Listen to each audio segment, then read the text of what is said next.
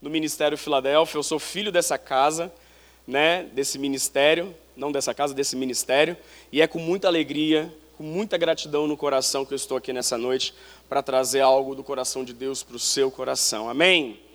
Quantos aqui estão dispostos e disponíveis para receber aquilo que o Senhor tem para as nossas vidas nessa noite? Amém? Aleluia. Deus é muito bom. Deus é muito bom. Deus é muito bom porque Ele proporcionou esse tempo para você. Um tempo muito precioso, um tempo muito rico. E eu não gostaria que você não perdesse nenhum segundo deste tempo. Amém?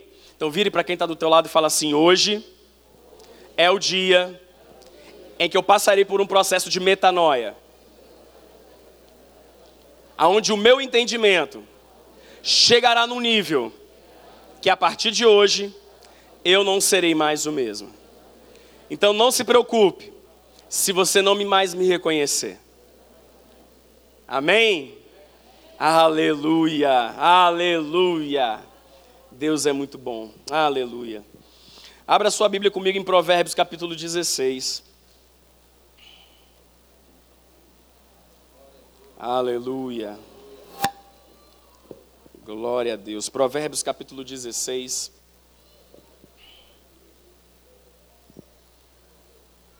Deixa ele aberto aí. E eu já vou começar essa ministração te fazendo algumas perguntas. E eu gostaria que você fosse muito sincero e muito franco comigo. Mas não comigo somente, mas franco com você mesmo. e a pergunta que eu te faço é: por que, que você veio a este lugar hoje? por que, que você vai para o trabalho? Por que, que você vai para a escola? Por que, que você vai para a padaria? Para que, que você vai bater perna no shopping? Por quês e para quês? Por quê? O que te move a isso? O que te move a fazer o que você faz? O que te move, o que te, o que te motiva o que te é, impulsiona a fazer o que você faz? Isso são perguntas que nós devemos fazer a nós todos os dias. Todos os dias. O porquê que eu faço isso? Por quê? E a pergunta mais séria, que eu acredito que vai definir um pouco você, é: o que, que você faz todas as manhãs ao abrir os olhos? Qual é a primeira coisa que você faz? Não precisa me responder. Mas qual é a primeira coisa que você faz ao abrir os olhos de manhã? Isso define muito quem governa a sua vida. Isso governa muito. Isso, isso diz muito é, a respeito de quem governa a sua vida. Hoje nós vivemos uma era é, muito, muito rápida nas coisas, né? Tudo que nós queremos e temos é tudo meio que imediato né, e a gente consegue as coisas muito rápido. Se eu preciso de um documento, eu só ligo para a empresa e a empresa, é, se for em papel, escaneia, manda para o meu e-mail e eu já tenho muito rápido imediatamente esse documento. Se eu preciso de algum objeto, eu ligo e o motoboy vem e traz para mim. Se eu preciso de comida, eu só entro num aplicativo e peço e já chegou na minha casa e eu como sem precisar sair de casa. Se eu preciso de roupa, se eu preciso de instrumentos, se eu preciso de qualquer coisa, é mais fácil e é muito simples eu acessar o meu celular e fazer o pedido, pagar sem sair de casa. Nós vivemos hoje numa era totalmente é, pós-moderna que faz com que tudo que nós queremos e precisamos está na palma das nossas mãos. E por causa disso, nós substituímos o governo da nossa vida por um simples objeto. Não é verdade? É verdade ou mentira? Estou mentindo? Se alguém aqui, se a torre da, da, da, sua telefonia cair e você ficar sem telefone, como é que você vai ficar? Desesperado ou tranquilo? Eu confesso para vocês, eu fico desesperado, mas por um motivo apenas. Porque tem minha esposa e três filhos em casa. E uma coisa que eu não gosto é de ficar incomunicável com eles. Apenas isso. Mas se você perde sua internet, se você perde o sinal de telefone, como é que você reage? Como é que você fica? Essas coisas acabam determinando muito o que governa a nossa vida. Essas coisas acabam determinando muito aonde nós estamos fitados, onde a gente está fincado. E muitas das vezes a gente canta como foi cantado aqui agora no louvor, uma música muito linda, que é uma oração que Jesus nos ensinou, que venha o teu reino, assim que seja feito no céu, assim como é no céu, aqui na terra. E aí é uma pergunta que eu te faço: você está pronto, preparado, disposto e disponível para viver essa letra? Viver o que está determinado no céu já para a sua vida aqui na terra? E a gente canta: Teu é o reino, Teu é o reino, Tu é a glória. Eu estava, eu estava ali sentado adorando ao Senhor e me veio a lembrança quando eu estava em Brasília. E aí eu cheguei dentro da esplanada, eu cheguei andar lá dentro e tem uma, tem uma passagem de um ambiente para o outro, que é uma passagem subterrânea. Você vai de um lugar para o outro. E antes de você adentrar esse, esse corredor, esse, esse, esse túnel, tem todas as bandeiras de todos os estados do Brasil ali. E o Espírito Santo me incomodou em orar, em orar pelos todos os estados. E aí eu fiz a seguinte oração: Deus, estabeleça o teu reino em cada estado brasileiro. E aí Deus virou para mim e falou assim: Amém, você obedeceu e você fez, mas entenda uma coisa: você está preparado para estabelecimento do meu reino em cada estado? Falei, por que Deus? Porque para que se estabeleça um novo reino em um lugar que já existe um reinado, você consegue destronar quem governa apenas com guerra. Você não consegue destronar quem governa com paz. Você não consegue tirar um rei, um reinado do seu trono, simplesmente chegando assim: olha, acabei de chegar, por favor, me ceda o seu lugar. Não, ele não vai sair. É sempre com guerra, é sempre com tribulação, é sempre com derramamento de sangue, é sempre com um caos. Então eu quero te dizer uma coisa: se tem algum caos acontecendo na sua vida, é porque Deus está querendo levar você a uma nova dimensão e fazer com que o reinado dele se estabeleça na sua vida. E você começa a ter um entendimento que não é você que governa, mas é Ele. Então, das muitas dificuldades que você passa, não é porque você buscou ou até mesmo é o diabo se manifestando, não. Muitas das vezes é Deus permitindo você passar, para você entender que é a vontade dele que tem que ser soberana na sua vida. E o que diz o livro de Provérbios, que é algo muito lindo, capítulo 16, a partir do verso 20, é, 32. Diz assim: Muito melhor é o homem paciente que o guerreiro, mais vale controlar as emoções e os ímpetos do que conquistar toda uma cidade. O interessante é que o autor aqui é, é, nos fala algo muito interessante. Por quê? Porque ele fala que muito melhor é o homem paciente, grave bem essa, essa, essa palavra, paciente, que o guerreiro, mas vale controlar as suas emoções. Essas duas palavras, paciência e emoções. Você vai entender na sua vida aonde essas duas palavras estão inseridas na sua vida. Ok? Guarda essas palavras. Então, queridos, é, eu quero te dizer que hoje, nos dias de hoje, o maior problema que você tem na sua vida não é o seu chefe, não é o seu patrão, não é o seu esposo, não é a sua esposa, não são seus filhos, não é a falta de dinheiro, não são as dívidas, esses não são os seus maiores problemas e esses também não são os seus inimigos. E a pergunta que eu te faço é: você sabe qual é e quem é o seu maior inimigo? Alguém quer chutar um palpite? Quem possa ser o seu maior inimigo? Você mesmo. Você mesmo é o seu maior inimigo. Só você pode decidir e definir como você vai passar uma dificuldade. Só você mesmo pode definir ou decidir como vai passar uma tribulação, uma adversidade ou um momento bom. Também tem isso, às vezes você está passando por um momento muito bom, você ganhou uma causa na justiça, está com um bolso cheio de dinheiro, está alegrão, está felizão, faz N, plan, N planos, mas é você que determina e decide como você vai gastar o dinheiro. Assim como você pode estar cheio de dívida, cheio de problema, e é você que decide como é que você vai administrar esse problema. Então, hoje, o que podemos trazer para a nossa vida é quem é o nosso maior inimigo que, que precisamos guerrear para tirar o poder do controle dele e levar o governo da nossa vida para o lugar certo e para as mãos certas. Somos nós mesmos. O nosso maior inimigo somos nós mesmos.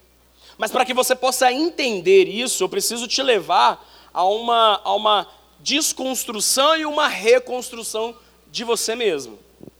Não tem como eu falar de governo sem antes de te desconstruir. Não tem como. Não tem como. E uma frase que eu quero deixar com você é: quem vence a sua própria alma, vence ao mesmo tempo todos os seus inimigos adversários. Hoje em dia, queridos, eu quero te dizer uma coisa. Você acha que o diabo está trabalhando como ele trabalhava alguns milhares de anos atrás? Não. Ele não está. Ele está vivendo um dos melhores momentos da vida dele. Sabe por quê? Porque ele descobriu que é mais fácil afetar a sua alma para te destruir do que ele mesmo tentar articular algum projeto, algum plano para tentar te destruir. Então, hoje em dia, é investido na sua vida em todas as, as possibilidades, em todas as gamas e todas as potências, o investimento é alto para te destruir, para te matar e te levar para o inferno. E o canal que o diabo usa é simplesmente a sua alma. Por quê? Porque os seus olhos, os seus ouvidos, o seu nariz, a sua boca e as suas mãos são os seus cinco sentidos: olfato, paladar, tato, audição e visão o diabo descobriu que ele pode usar, são janelas para a sua alma, que ele vai usar para disseminar sementes, para que você, com o passar do tempo, cultive essas sementes dentro de você e automaticamente você se autodestrua.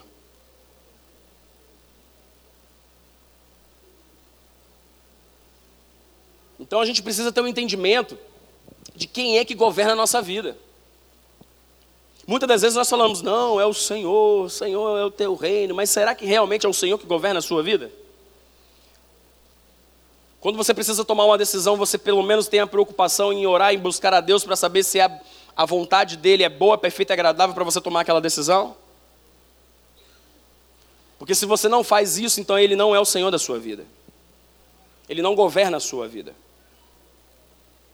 Se no momento que você precisa tomar uma decisão muito importante e você não consulta a vontade de Deus, ou você não aceita a vontade de Deus, seja ela sim ou não na sua vida, você pode ter certeza, não é Deus que governa a sua vida. Não é. Mas eu tenho uma boa notícia para você. E é agora que eu quero entrar em uma, uma desconstrução para que você possa começar a partir de hoje a viver na sua nova mentalidade e na sua nova vida. Ok? Beleza? Estão comigo? No livro de Gênesis, lá no início, a palavra de Deus nos diz que o Senhor criou o homem à imagem e semelhança. Ok? Todo mundo conhece, todo mundo sabe. Imagem e semelhança. Significado de imagem e semelhança provavelmente nosso, nosso humilde conhecimento é algo que seja o mais próximo parecido em todos os aspectos e na semelhança, ok? Mas a palavra também de Deus diz em Mateus que Deus é espírito. E é necessário e importante que né, nós adoremos a Ele em espírito em verdade.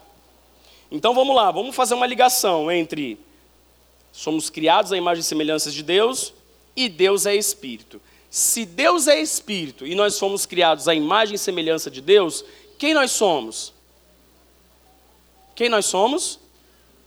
Somos o quê? Exatamente. Nós somos um espírito aqui na terra. Infelizmente, eu tenho que te dar uma notícia muito triste. Você não é essa coisa linda que você vê todos os dias no espelho de manhã. Infelizmente, graças a Deus, você não é. Você não é essa matéria. Você não é esse corpo ok? Você é um ser eterno. Talvez essa, essa, essa afirmativa seja uma novidade para você, mas eu quero te trazer esperança de que você, era um ser, você é um ser eterno. A sua mentalidade a partir de hoje você tem que começar a entender que a sua passagem aqui na terra, ela é rápida. Porque a sua vida que está por vir, ela não tem fim. Ela não tem fim. Você é um ser eterno, porque você foi criado à imagem e semelhança do próprio Deus. E se Deus é espírito, nós também somos. Mas é, é meio estranho. Vamos lá. Jeremias. Quando Deus encontra Jeremias no Velho Testamento, Deus fala para Jeremias assim: Jeremias, vamos lá, meu filho, desperta, acorda, vamos fazer o que eu tenho muita coisa para fazer. Aí Jeremias fala: Mas Senhor, eu não consigo, eu não posso. É, é, é, é. Todo mundo sabe. Mas Deus fala para ele assim: Jeremias, a parada é o seguinte: Eu te conheço mesmo antes do que, gente? Antes de você nascer. E se Deus conhecia Jeremias mesmo antes de nascer, aonde estava Jeremias? Aonde?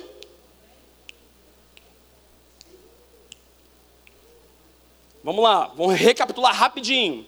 Se nós somos imagens semelhantes de Deus e Deus é espírito, nós respondemos então e entendemos que nós somos um espírito da parte de Deus. Então Jeremias estava onde? Em Deus. Jeremias estava em Deus. Jeremias estava no coração de Deus, Jeremias faz parte de Deus. E Deus fala: Ô oh, meu filho, peraí, entenda uma coisa. Eu já te conheço há muito tempo, mesmo antes de você nascer. Por que, que Deus fala isso? Porque Jeremias já fazia parte do projeto de Deus aqui na terra. Eu quero te dizer uma coisa: Jesus morreu na cruz e nós sabemos que Jesus era filho de Deus, o próprio Deus encarnado aqui na terra. Mas eu quero te dizer e te dar uma boa notícia. Jesus não foi apenas o único a ser o Filho de Deus encarnado aqui na terra e ser o próprio Deus encarnado aqui na terra. Eu consigo ver Deus em cada um de vocês. É isso que Paulo nos ensina em 1 Coríntios capítulo 11, versículo 1, quando ele fala: "Sede meus imitadores assim como eu sou de Cristo". Por quê? Porque ele tinha o um entendimento de que ele era Deus aqui na terra. E as pessoas tinham que ver Cristo, tinha que ver Deus através da vida dele. Ele tinha esse entendimento. Eu sou parte de Deus aqui na terra. Então as pessoas precisam olhar para mim e não me ver essa figura física, mas eles têm que ver o próprio Deus aqui na terra através da minha vida. E isso determina muito quem nos governa, porque as pessoas só conseguem ver Deus na nossa vida quando realmente nós permitimos aquele que governa todo o universo governe a nossa vida. Paulo vai nos ensinar em, em, em Efésios, se eu não estou enganado, capítulo 1, que ele faz a mesma coisa que fez com Jeremias, ele vai falar com Paulo. Vai fazer a mesma coisa. Ele vai virar para Paulo e falar assim: Paulo, eu quero te dizer uma coisa. E olha que ele vai um pouquinho além do que Paulo, do que ele falou com Jeremias. Jeremias ele falou assim: Te conheço mesmo antes de você nascer. Com Paulo ele vira e fala assim: Paulo, eu te conheço antes da formação do mundo. E quando eu falo para vocês de mundo, queridos, ultimamente eu tenho pensado muito nisso. Eu não sei se você já parou para. Vou abrir um parênteses aqui. Não sei se você já parou para pensar ou analisar ou pesquisar. Mas você já olhou o quão complexo e gigantesco é o nosso sistema? É o nosso universo? Nós somos um planeta Terra que esse planeta Terra, aulinha de geografia, crianças, presta atenção, que esse planeta Terra está num sistema solar. Nesse sistema solar nós temos vários planetas, ok? Nós temos a Lua, nós temos o Sol e outros planetas, beleza? Esse sistema solar ele se encontra com outros sistemas solares na galáxia no universo, dentro de uma galáxia. Dentro de uma galáxia, você tem vários sistemas. Não existe somente um sistema, são vários sistemas. Agora a pergunta que eu quero te fazer é: você sabe quantas galáxias nós temos no universo? Não, eu vou te dar essa informação. Até hoje o homem conseguiu contabilizar que no universo nós somos mais de 3 bilhões de galáxias. 3 bilhões de galáxias. E você acha quem é que governa esses 3 bilhões de galáxias? e você acha que aquele que governa 3 bilhões de galáxias não é poderoso o suficiente para transformar e mudar a sua realidade? 3 bilhões de galáxias. Imagina quantos bilhões de planetas não existem por aí. Isso que o homem conseguiu contar. Ok? Então, queridos, eu preciso que você entenda nessa noite que quando Deus fala para Paulo, Paulo, eu te conheço muito antes que o universo se formasse, e quando você lê lá em Gênesis 1, Deus criando todas as coisas, tenta imaginar agora que Deus não simplesmente pegou uma coisa sem forma e vazia, e o Espírito de Deus pairava sobre a face das águas, e Deus foi fazendo bonitinho como se faz um, um bonequinho de biscuit. Não, Deus estava muito ocupado, queridos. Ele não estava simplesmente só fazendo o planeta Terra para colocar a gente, não. Ele estava colocando o planeta Terra num sistema solar, que esse sistema solar ficava dentro de uma galáxia, que essa galáxia tinha vários vários outros sistemas e que nesse universo imenso e infinito, aonde ele se faz presente e ele governa, ele precisava colocar mais pelo menos uns 3 bilhões de galáxias ainda. Então, quando Deus fala, a Bíblia fala que para Deus um dia é como se fosse mil anos e mil anos como se fosse um dia, você precisa entender que um dia que Deus criou alguma coisa na terra poderia ter passado milhares de anos criando pela complexibilidade da situação. Porque Deus não simplesmente chegou e falou assim: marzinho, árvorezinha. Ó. Oh. Ele não simplesmente fez só isso. Ele estava criando todo um universo para que eu e você hoje pudéssemos estar sentado aqui, respirando esse ar maravilhoso e vivendo nesse planeta rico e maravilhoso que nós temos. E eu quero te levar a entender e a, e a ter a dimensão, primeiramente, do tamanho de Deus e do poder de Deus. Mas por que eu quero te levar a isso? Para que você possa entender quem que precisa governar a sua vida a partir de hoje. Quem precisa governar a sua vida a partir de hoje? Ok? Então nós vemos que Paulo, quando Deus fala com ele, olha, eu te conheço muito antes da fundação do mundo, Paulo estava em Deus. Então, queridos, eu preciso que você entenda nessa noite que você não é esse corpo. Você não são, não, perdão, você não é, vocês não são, oh, singular e plural, vocês não são é, essa bagunça emocional que existe dentro de você, esse turbilhão de crises e de pensamentos e de porquês e para quês e para quês. Você não é isso. Você não é isso. Você não é isso. Você é um espírito gerado e criado pelo próprio Deus, colocado nesse corpo, e nesse corpo existe um departamento, existe uma, uma área que é onde você gerencia o seu poder de decisão, o seu psicológico, as suas emoções, e a partir daí você consegue se tornar esse ser único. Olha que interessante. Até nisso você vê a assinatura de Deus na sua vida. Deus é Pai, Filho e Espírito Santo. Amém? Todos concordam? Nós temos uma trindade. Nós somos um espírito, habitamos num corpo e possuímos uma alma. Amém? Na música nós temos harmonia, melodia e ritmo. Amém? Nós temos as. Eu não quero entrar em muito detalhe, não. Mas em tudo você vê a assinatura da Trindade, em tudo você vê a assinatura de Deus. Eu não quero me adentrar nesse para a gente não prolongar, tem muita coisa para falar. Então, queridos, eu preciso que você entenda que em tudo você vê a assinatura de Deus, em tudo você vê Deus. Então, todas as vezes que você foi estimulado externamente e internamente, a sua alma ela tem a obrigação de, é, de, se, de se expressar. Ok? Se eu chegar e tivesse o poder de falar assim, ó, a partir de amanhã ninguém mais aqui precisa trabalhar. Ninguém mais aqui precisa levantar muito cedo, porque eu vou bancar todo mundo. Por, pelo menos durante 10 anos. Qual vai ser o sentimento brotado dentro de você? Como é que você reagiria? Pode falar, gente. Uau! É, era tudo que eu queria ouvir. Hein? Como é que você reagiria com essa notícia?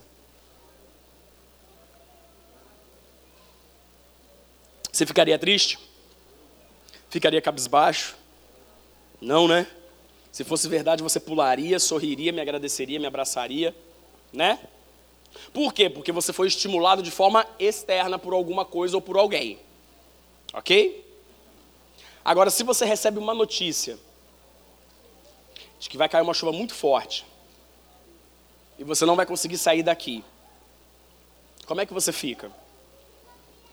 Preocupado, triste, chateado, não é? Por quê? Porque a sua alma ela está sendo estimulada. A sua alma ela está sendo ela está recebendo informações e ela começa a produzir alguns sinais, reações, sensações e sentimentos. E isso é pecado? Não, a sua alma foi feita para isso mesmo, para ser estimulada e para que você possa reagir, para que você possa realmente colocar para fora aquilo que está dentro de você. Mas lembrando, você não é essa alma. Não é você. Ok? Isso não é você. Você é um. Ok, eu vou falar bastante sobre a alma, depois eu vou falar bastante sobre você e espírito. Ok? Beleza? Vamos continuar. Tem um camarada na Bíblia chamado Jonas, que ele recebe de Deus uma ordem. E a ordem é muito clara e muito simples. Jonas, sai daqui e vai para Nínive e fala para aquele povo em Nínive que eu vou destruir eles por conta do pecado deles. OK? É algo difícil de fazer? Se Deus virar para você e falar assim, queridos, vocês vão sair daqui agora, vocês vão lá para Vitória e vão começar a falar para aquele povo de Vitória para que eles venham se arrepender, porque senão Deus vai dar cabo na cidade de Vitória. É difícil fazer isso? Não? Assim. Só quem, só quem tem referência sabe o que, que é isso. Sim? Ou não? É uma missão que, quando você recebe, é simples de se executar, mas difícil de colocar em prática. Ok? Mas eu quero te dar um exemplo muito legal aqui, porque Jonas ele nega esse pedido de Deus. Ele nega, ele fala: O quê? Quero não, vou não, não vou mesmo. O que que Jonas faz? Ele pega um barquinho e tenta fugir da sua missão. E no barquinho começa a haver um momento de tribulação, porque a chuva forte começa, a tempestade começa, e bababá, bababá, todo mundo fica desesperado porque não sabe por que aquela, aquela tempestade, aquela tribulação toda, e joga as coisas para o mar, e deixa o barco mais leve, e cada um começa a rogar pelo seu próprio Deus, e Jonas lá no fundinho do porão dormindo, como se nada tivesse acontecendo. Só que em determinado momento o pessoal fala assim: não, gente, tem alguma coisa errada, a gente já está fazendo de tudo aqui, já rogamos aos nossos deuses, tudo que nós estamos fazendo aqui tem alguma coisa errada. E quando chegaram lá e viram Jonas dormindo, sacudiram Jonas e falaram assim: Ô oh, meu filho, você não está vendo o que está acontecendo aqui não? Pelo amor de Deus, roga ao seu Deus aí, porque a situação está complicada. O povo estava o quê? Desesperado pela situação. E era normal eles se desesperarem, porque eles estavam a ponto de morrer. Até que com o entendimento, Jonas percebeu que aquele caos todo foi causado por ele mesmo, por uma desobediência. Só que aquela tribulação daquele barco foi apenas um, um, um início de Deus para ele entender o processo na qual Deus ia fazer ele passar. Porque quando Jonas recebe aquela ordenança, eu tenho certeza que a alma dele estava tão atribulada e tão disfuncional que foi ela que fez com que ele reagisse de forma negativa, recusando a obedecer a Deus. Você imagina eu virar para você e falar assim, gente, sai todo mundo daqui agora, vai para a vitória, larga tudo. Vocês precisam obedecer a voz de Deus, vocês precisam ir para a vitória. Aquele povo está ficando doido, que se eles não entenderem o que Deus vai fazer na vida deles, vai, Deus vai passar o cerol em todo mundo. Aí imagino que na sua cabeça fala assim: caramba, mas eu tenho que fazer isso quantas vezes? Eu tenho que fazer isso que horas? Eu tenho que fazer isso amanhã? Eu tenho que fazer isso agora? Será que eu tenho que deixar minha família? Será que eu tenho que deixar minha casa? Meu Deus, o que, que eu faço? Sua cabeça começa a processar o, a forma que você vai executar essa tarefa. E aí você tem um poder de decisão na sua mão em responder sim ou não daquilo que você irá fazer. E isso aconteceu com Jonas. A sua alma, totalmente conturbada e disfuncional, reagiu com uma negativa. E toda vez que quando você age com uma negativa de algo que foi Deus que pediu para você fazer, Deus ele vai fazer com que você passe por, por processos que vai simplesmente atrasar a realização do propósito dele na sua vida. Atrasar, não que Deus não vai deixar de fazer, mas vai atrasar o processo do cumprimento de um propósito de Deus na sua vida. Todas as vezes quando você permite com que sua alma responda por você. Por isso que a pergunta é muito séria: quem é que governa a sua vida? Se você é um espírito colocado por Deus dentro desse corpo e você possui uma alma, quem é que governa então você? É você espírito ou é a sua alma disfuncional? Porque a negativa de Jonas fez com que ele passasse por tribulação e para que aquilo pudesse ser consertado, Deus fez que ele fosse lançado por uma profundeza tão grande, aonde ele tivesse que passar três dias ali embaixo. E eu acredito que a profundidade que ele passou ali, e mesmo com aquele momento de dificuldade, Deus sempre esteve cuidando dele. Então eu quero liberar uma palavra profética na sua vida, que mesmo que você esteja passando por um processo na sua vida, um problema de dificuldade, não se preocupa, Deus continua cuidando de você. Deus ele continua no controle da sua vida. A promessa está de pé. A promessa está de pé. Deus não falha.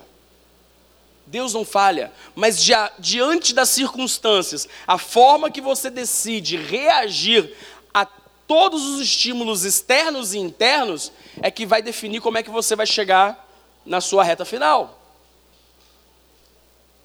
E aí a história de Jonas você já conhece, você já entende, já sabe o que, que acontece. Mas eu quero ir com você ao outro lado da Bíblia. Eu quero ir com você ao outro lado da Bíblia. Eu quero ir com você no outro lado da Bíblia. 1 Tessalonicenses capítulo 5, versículo 23.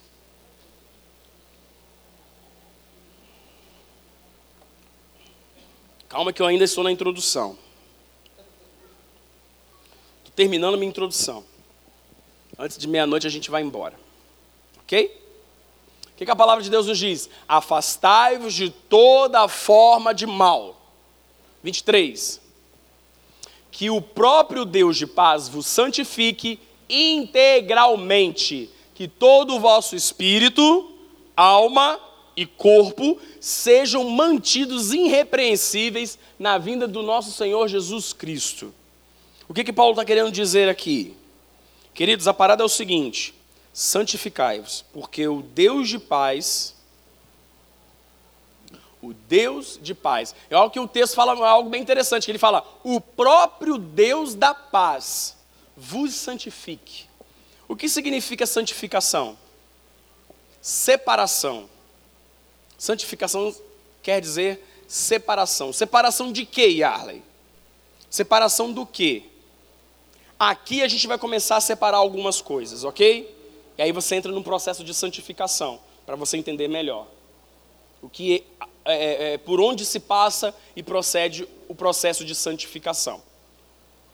Então nós estamos falando de alma, que é uma área na nossa vida que ela precisa começar a deixar de nos governar e nós passarmos o governo da nossa vida para a nossa mão, que é o Espírito, e ela começar a se sujeitar. Ok? E o texto diz que o próprio Deus de paz vos santifique em tudo, em todas as áreas: espírito, alma e corpo. É linda essa passagem, porque ela define muito bem quem nós somos, e como nós somos e a nossa estrutura. Lembra lá no início de Provérbios que nós falamos que era para você guardar as, três palavras, as duas palavrinhas paciência e emoções? Paciência e emoção são sentimentos e é uma ação é um sentimento e uma ação que ela é totalmente gerenciada pela sua alma, tá? Quando você vai falar do fruto do espírito, lá em Gálatas capítulo 5, tem o fruto da carne e o fruto do espírito. O fruto é do espírito, que nós precisamos adquirir, do espírito. E se o fruto é do espírito, como é que a gente pode adquirir esse fruto? Pela alma? A gente consegue adquirir o fruto do espírito pela alma? Não. E como é que a gente adquire o fruto do espírito, sendo o quê? Amor, bondade, paz, alegria, mansidão, fé, domínio próprio, benignidade, longabilidade. Alguma dessas coisas são coisas que se tratam na nossa alma. A gente só consegue adquirir os frutos do Espírito andando em Espírito. A partir do momento que você não anda em Espírito, você não consegue frutificar os frutos do Espírito na sua vida. Mas Yarley, então é pecado eu mirar, é pecado eu ficar com raiva, é pecado eu quebrar uma cadeira, é pecado eu pegar um menino pela orelha e socar a cabeça dele quando ele me deixa estressado. Eu não estou querendo dizer a questão de pecado ou de condenação. Eu estou querendo te dizer o seguinte: eu estou querendo te mostrar quem verdadeiramente você é e a partir de hoje como é que você vai ser, vai ser governado e a partir desse governo como é que você vai começar a agir. Porque o resultado desse governo ele resulta nos frutos do Espírito. O resultado desse governo, ele tem que resultar no fruto do Espírito. Porque os frutos da carne, ele resulta no governo da alma. Os frutos da carne, se você for ler em Gálatas, são frutos resultado da, da, do estímulo que você dá à sua alma. Se você está em casa sentado em frente à televisão assistindo Netflix, assistindo um filme qualquer, qualquer, simplesmente para descansar e relaxar, para espairecer, isso é errado? Não. É pecado? Também não. Mas eu vou te dizer, você vai sair daí mais fortificado? Também não. Você vai se sentir mais capaz de encarar mais um dia abençoado de trabalho? Então nós precisamos entender para qual dos dois lobos nós vamos dar o alimento. Se é nós, espírito, que nós vamos nos alimentar, ou se é a nossa alma. Como é que a gente alimenta a nossa alma? Exatamente gastando e investindo tempo com coisas fúteis, desnecessárias. É isso que a nossa alma quer. Que a gente desvirtue a nossa atenção e o nosso foco para o Criador. Porque a forma que nós utilizamos e usamos para nos encher, nos abastecer e nos fortificar é orando, jejuando, é, é, lendo a palavra, consagrando, adorando, vindo à igreja, servindo no ministério, servindo na casa do Senhor. E eu vou abrir um parênteses aqui muito legal, e eu quero te dizer que se aquela menininha me trouxer água agora, ela não é nem maior e nem menor do que eu que estou aqui pregando para vocês. Porque da mesma forma que eu estou servindo a vocês nessa noite, ela também me serviria trazendo água. Deus não vê essa questão de quantidade, ou de tamanho, ou de título, não. Então, se você chega aqui cedo e ajuda a arrumar as cadeiras, arruma limpar os banheiros, ajuda a estacionar os carros, não importa o que você fizer, é tão importante quanto quem está aqui segurando o microfone. E eu quero te dizer que se hoje eu estou aqui segurando esse microfone em cima de um altar, e mesmo que as pessoas entendam que talvez eu seja uma autoridade máxima, porque eu sou um pregador aqui, eu quero te dizer que para que eu viesse a chegar aqui, muitos banheiros eu lavei, muitos cabos de, de, energia e de som eu tive que passar na igreja, muitas noites eu virei na madrugada arrumando a igreja. Que muitas das pessoas acham que estar aqui em cima é status, é evidência. Eu quero te dizer que dentro de uma igreja o pior lugar é estar aqui em cima. É estar aqui em cima. Porque o preço que você paga para estar aqui é muito alto, é muito grande. Mas eu quero te dizer uma boa, quero te dar uma boa notícia. Amanhã pode ser você aqui no meu lugar. Amanhã pode ser você aqui no meu lugar. E eu vou estar muito feliz de amanhã poder ver você aqui no meu lugar. Porque se um dia eu ver você aqui no meu lugar, eu posso dizer muito obrigado, Senhor. Porque aquele dia valeu a pena. aquele dia, aquela pessoa pegou a tua palavra e ela está vivendo com integralidade.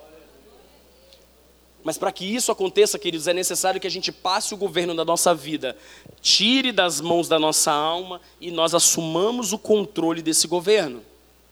E quando a gente assume o controle da nossa vida e tira da nossa alma, a nossa alma ela é obrigada a se submeter a este governo.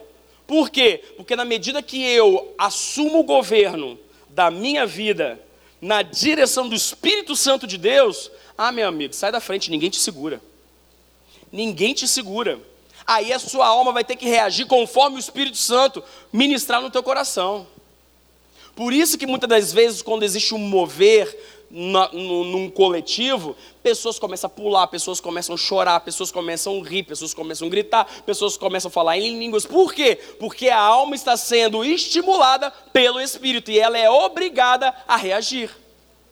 Então, quando você vê o irmão feliz, pulando, correndo, saltitando, celebrando, glorificando, meu filho, vai junto com ele, não critica não, sabe por quê? Porque ele está permitindo que o governo de Deus e a ação do Espírito Santo tome posse da vida dele, e ele está sendo cheio pelo Espírito Santo de Deus. E ele está permitindo que a alma dele shh, flua no Espírito Santo.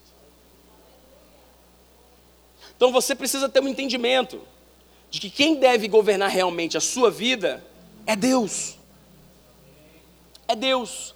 E Deus ele só governa alguém, aquele alguém que permite que ele governe. Pois a Bíblia é muito clara que fala: Eis que estou à porta aí. Ele é educado, ele não arromba, ele não vai interferir no seu livre-arbítrio, ele não vai interferir nas suas decisões. Se você permitir, ele vai governar. Se você não permitir, ele vai continuar sendo Deus, e me perdoe a expressão, mas você que se lasque. É o meu ponto de vista, tá? Não é que Deus vai se lascar, não, tá? Porque Deus, queridos, Ele não precisa da sua adoração. Deus não precisa do seu dinheiro. Deus não precisa do seu serviço, do seu serviço na casa do Senhor, aqui. Deus não precisa de nada disso. Ele é Deus. Ele tem a glória. Ele tem os anjos para servir e adorar. O que, o que é necessário, o que é preciso, é que nós acheguemos a Ele.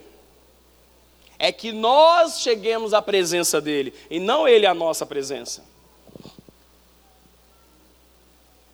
Quando o homem ele perde a liberdade dele no jardim do Éden, é exatamente, é claro, essa desconexão porque quando o homem ele é criado, Deus sopra o espírito dentro do homem, o homem vem à vida e ele vive numa plenitude de espírito, mesmo vivendo num corpo físico. Mas por que o corpo físico? Porque ele estava num ambiente físico. Se não tivesse necessidade dele estar vivendo num ambiente físico, Adão seria um espírito como Deus. E estaria pelo universo vagando com Deus e o Espírito Santo e tudo mais. Mas no momento em que o pecado entra, o espírito morre, o homem morre. E aí o seu entendimento, o seu intelecto, o seu psíquico e as suas emoções são ativadas. É aí que você consegue entender que quando uma pessoa se converte, ela muda os seus hábitos, ela muda a sua posição. Por quê? Porque antes quem governava era a alma. Quando a pessoa se converte, ela começa a passar o governo da vida dela para o Espírito Santo de Deus, e aí ela começa a mudar de comportamentos e atitudes e falas, porque ela começa a entender que é na presença de Deus que a minha vida vai mudar. Até nisso você precisa entender o porquê que muitas pessoas mudam radicalmente ou algumas pessoas mudam gradativamente. Por quê? Porque quando você passa o governo para a mão do Espírito Santo de Deus, é de pessoa para pessoa, os processos de mudanças, elas virão. Por quê? Você falava de um jeito e agora você não vai falar mais. Por quê? Porque você está sendo governado e dirigido pelo Espírito Santo de Deus. A forma que você pensava, você não vai pensar mais. A forma de vestir, a forma. Queridos, é muito simples. A gente é que complica tudo. É muito simples, a gente que complica tudo. A gente que busca tentar achar chifre na cabeça de cavalo, pelo em ovo. É a gente que complica tudo. Viver em paz é muito fácil, como diz o poeta Thales Roberto. É fácil viver em paz. É a gente que complica tudo. Mas a partir do momento que a gente consegue ter um entendimento de que Deus ele precisa governar as nossas vidas e a gente passar o domínio e o governo das nossas vidas para a mão do Senhor, aí se torna mais fácil as coisas.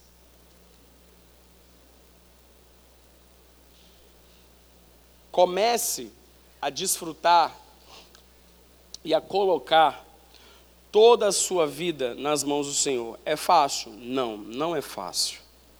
Não é fácil. Não é fácil. Porque a partir do momento que você fala, Senhor, a minha vida pertence a Ti, queridos, quando você abre o olho de manhã, você tem que depender do Senhor para tudo na sua vida. Para tudo. E eu vou falando para vocês que tanto eu ministro para vocês quanto eu ministro para mim também. Tá? Isso também serve para mim.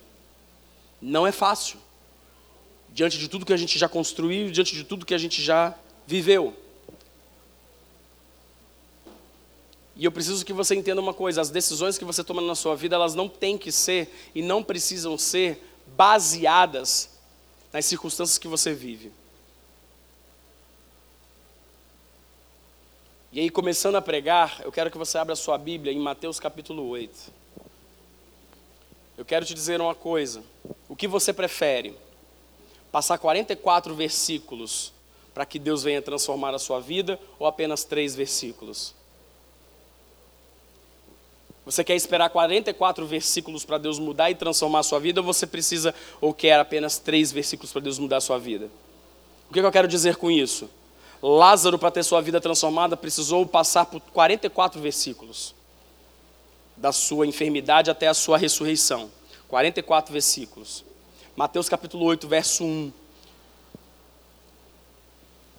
Eu quero te dar apenas três versículos. Apenas três versículos.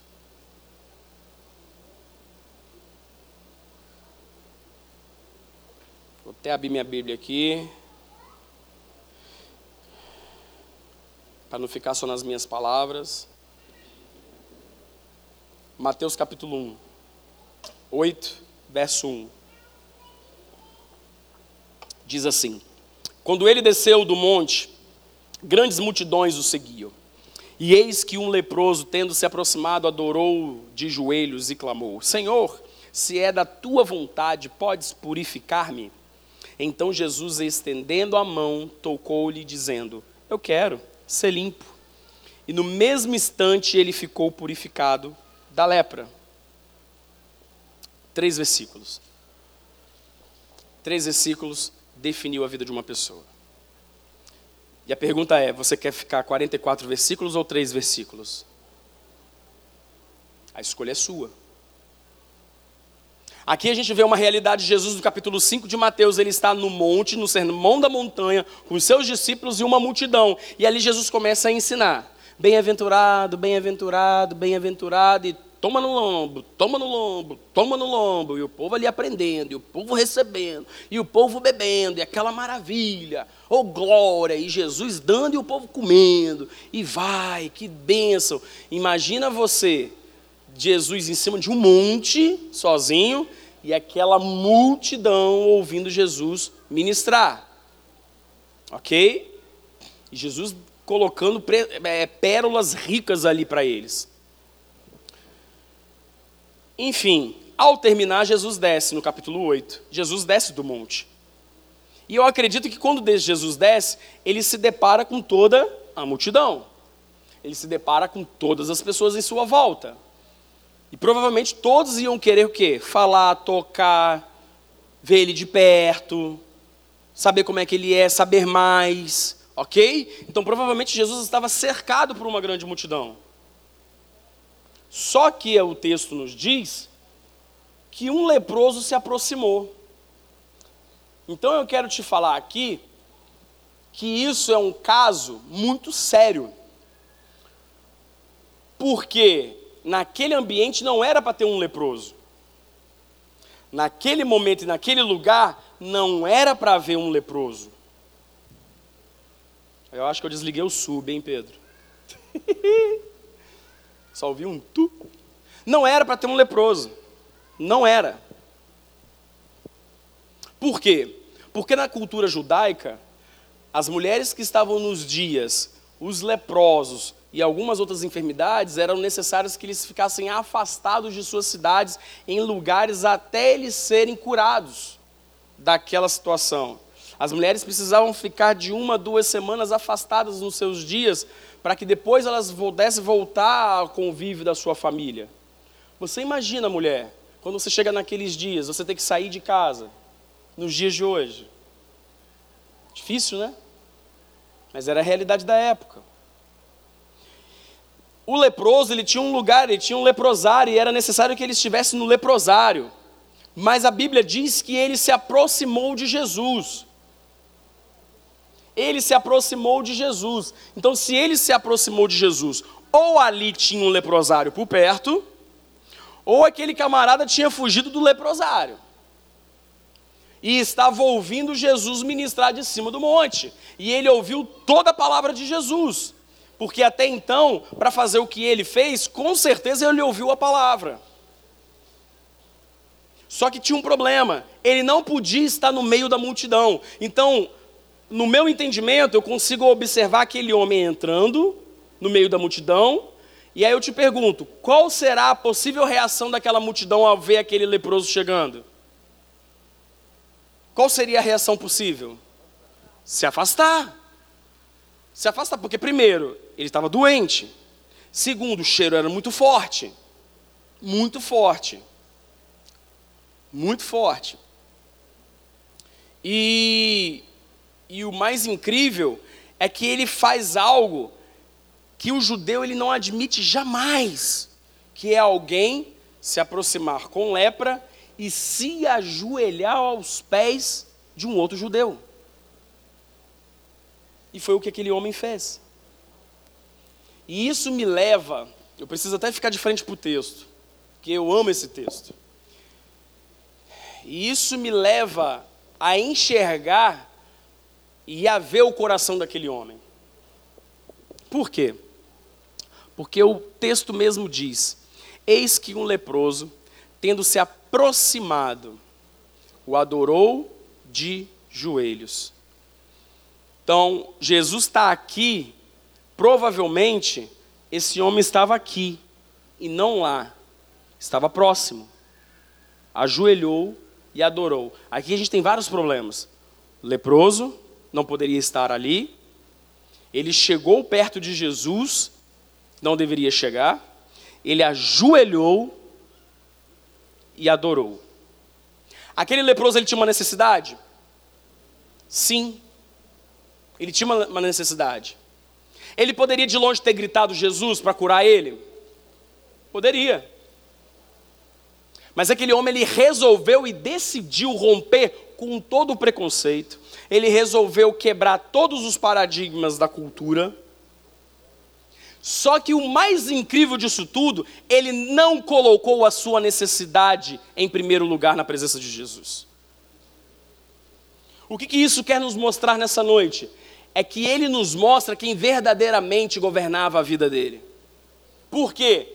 Porque se ele permitisse que a alma dele, doente, ferida, machucada, rejeitada, frustrada, fosse tomar uma decisão, ele teria gritado, esbravejado, chorado, se jogado aos pés de Jesus: me cura, me cura, me cura, porque eu não aguento mais. Não é assim que você faria? No momento de desespero, precisando ser curado? Ou será que no momento de dívida, de, de dificuldade, de falta de dinheiro, você está na sua casa levantando as mãos e adorando a Deus? Qual seria a sua reação? Qual seria a sua decisão em tomar uma atitude. Aquele homem, ele escolheu, ele decidiu, em primeiramente na sua vida, adorar, se render, se prostrar, a entregar a sua vida aos pés do Senhor. Enquanto você coloca a sua necessidade na frente da, daquilo que você deveria fazer, você se afasta do propósito de Deus. Você fica longe do propósito de Deus. Mas aquele homem ele decidiu chegar na presença de Jesus e mostrar para todos em sua volta quem governava a vida dele.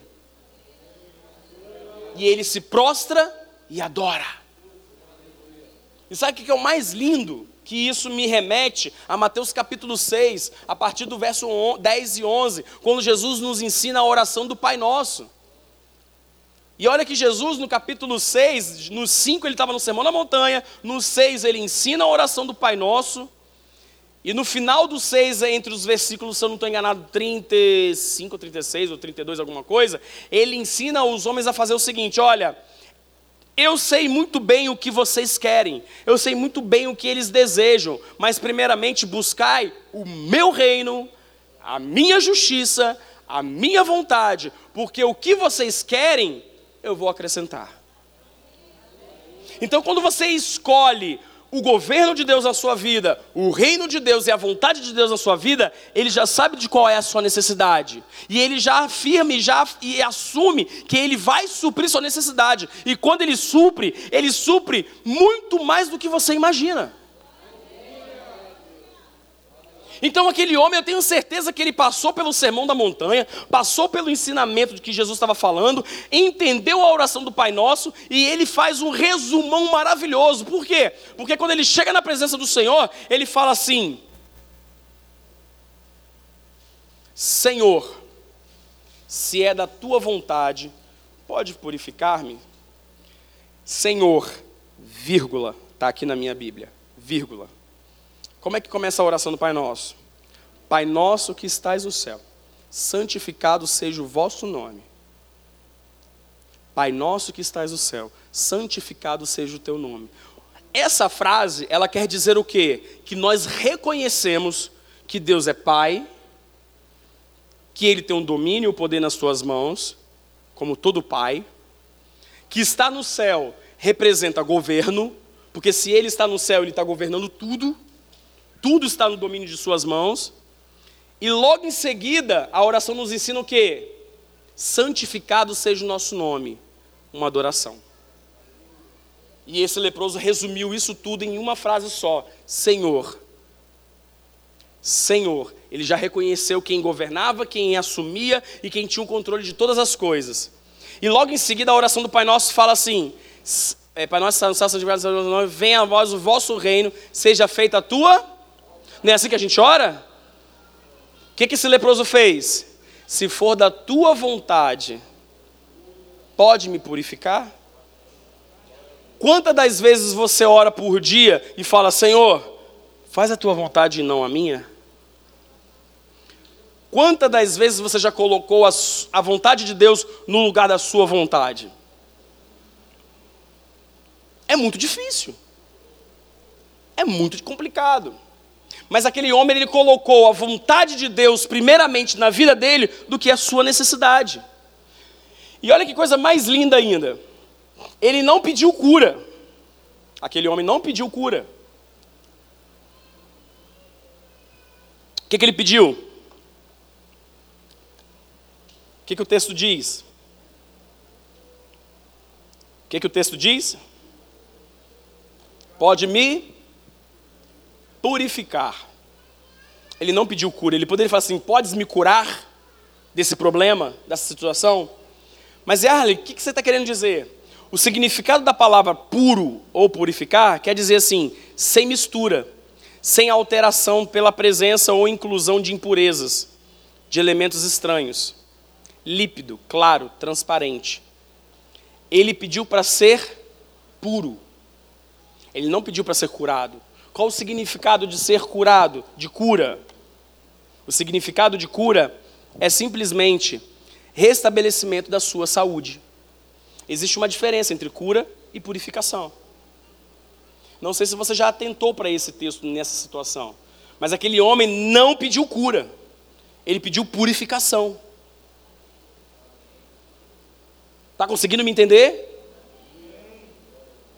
Aquele homem precisava de cura, mas ele pediu purificação. Ele só queria estar limpo, purificado. Ele não queria estar curado.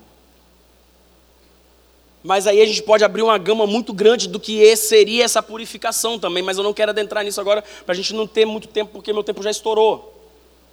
Mas eu preciso que você entenda que aquele homem, ele não colocou a necessidade dele na frente, ele entendeu quem estava dominando e governando aquele momento, aquele, aquela situação, e ele pede por purificação.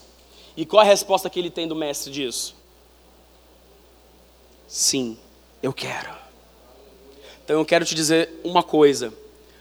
Com seu entendimento hoje, que quem deve governar a sua vida é o Espírito Santo de Deus, a resposta de Deus para a sua vida hoje é: sim, eu quero. Sim, eu quero. Sim, eu quero realizar os seus sonhos. Sim, eu quero realizar os seus projetos. Sim, eu quero trazer à existência aquilo que eu já coloquei no teu coração. Sim, eu quero fazer tudo aquilo que você tem colocado diante de mim. Mas para que isso aconteça é necessário que você reconheça a todo instante quem governa a sua vida. E nunca coloque a sua necessidade primeiro diante de toda qualquer decisão que você tomar. Porém, aquele homem ele recebe uma resposta: sim, eu quero. E olha que mais, mais lindo: Jesus não responde, seja curado. Jesus não responde, seja curado. Jesus responde, ser limpo. E no mesmo instante, aquele homem ficou purificado. E ele não tinha mais problema. Você prefere ter que mergulhar sete vezes no rio ou você prefere assumir o governo de Deus na sua vida e imediatamente ele resolver? O que, que você prefere?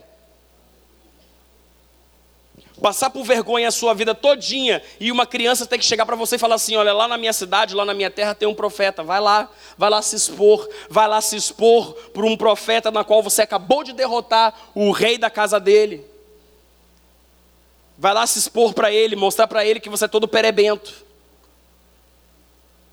E aí o profeta nem te recebe e só manda um recado: olha, vai lá e mergulha no riozinho lá maravilhoso, sete vezes. Você prefere passar por todo esse processo ou você, é, você, você quer é, é, simplesmente assumir que é Deus que governa a sua vida e você simplesmente em três versículos resolver todos os seus problemas? Então, queridos, eu preciso que você nessa noite saia com o seu entendimento de que a sua vida, ela precisa ser governada pelo Espírito Santo de Deus e não por aquilo que você acha, por aquilo que você sente, por aquilo que você pensa. O governo da sua vida tem que estar nas mãos do Espírito Santo de Deus. Com esse texto eu aprendi a mudar uma oração.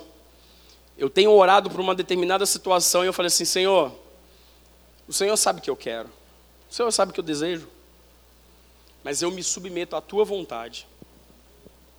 Se o Senhor quer, glória a Deus. Se o Senhor não quer, glória a Deus. Deus é Deus. E Ele vai continuar sendo Deus.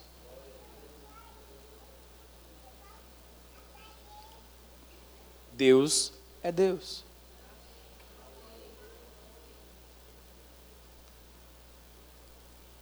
Feche seus olhos nessa hora. Eu gostaria que nesse momento você pudesse abrir o seu coração. Eu gostaria que você abrisse o seu coração e começasse a colocar diante do Senhor, colocar diante do Senhor toda a sua vida, mas colocar toda a sua vida de uma forma que você possa, ao mesmo tempo, apresentar a sua vida a Deus, você possa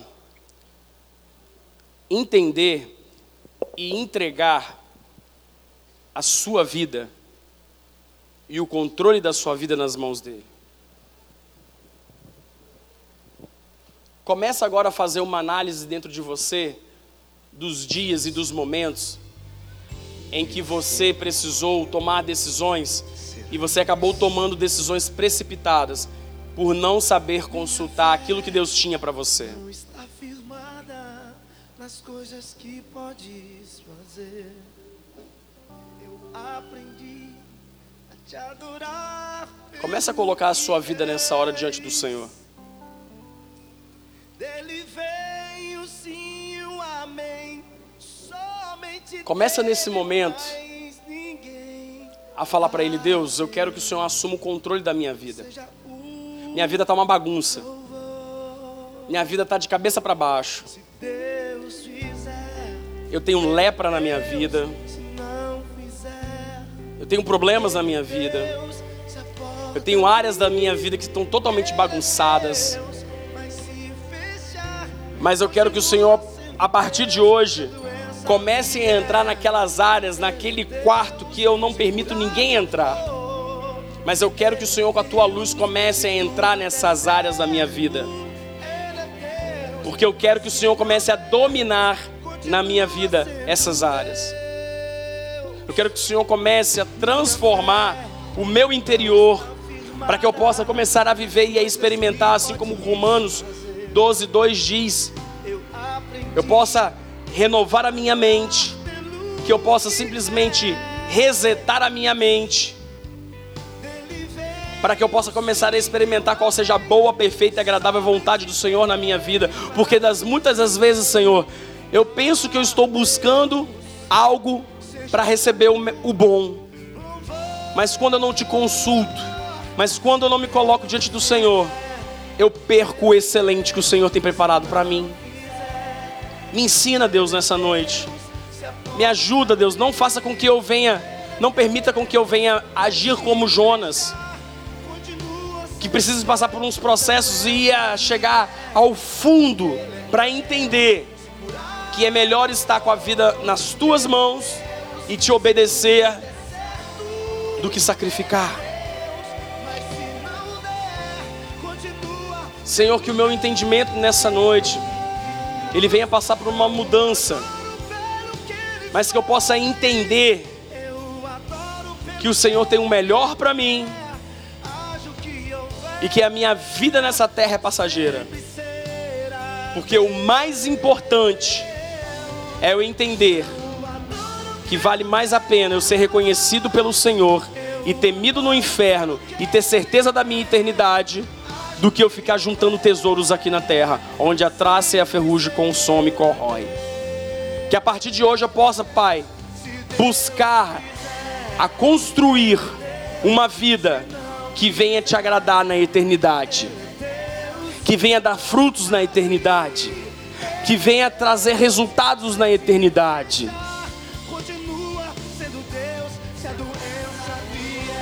Pai, nessa hora eu quero orar pelo teu povo. Primeiramente eu quero te agradecer, Senhor, pela vida de cada um aqui. Te agradecer pelo esse ministério, pela essa comunidade que está de portas abertas nos dias de hoje, podendo te adorar e te buscar e te bendizer e declarar a tua palavra real aqui. E enquanto ainda nós podemos, Senhor, de estar de portas abertas, eu quero te glorificar e te exaltar nessa noite. E te agradecer, Senhor, por esse tempo. E